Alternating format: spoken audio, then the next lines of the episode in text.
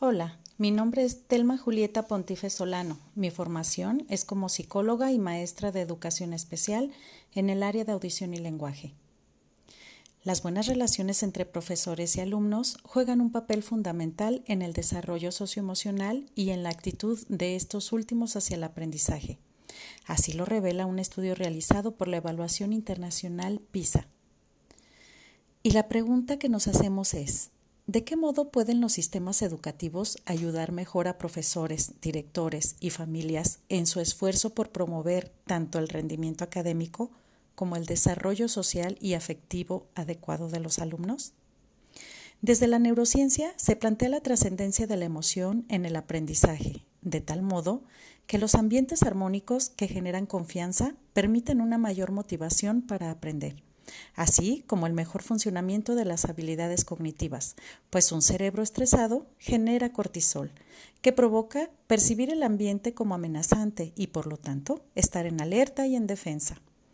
limitando el empleo de las otras funciones del cerebro, como son la del aprendizaje y la de la socialización. De ahí que el vínculo de apego seguro entre el alumno y el docente genera dopamina, que permite mayor alegría y satisfacción por lo aprendido, las reflexiones sobre la película de Estrellas del Cielo en la Tierra invita a tomar en cuenta la neurodiversidad, pues existen particularidades en cada persona. Así también se resalta la importancia del contexto, que al generar barreras para el aprendizaje y la participación del estudiante, éste las enfrenta y lo limitan para avanzar de acuerdo a sus características y talentos, lo que provoca desmotivación por no contar con la empatía del personal docente. Por esto, la actitud de todo el personal que labora en la escuela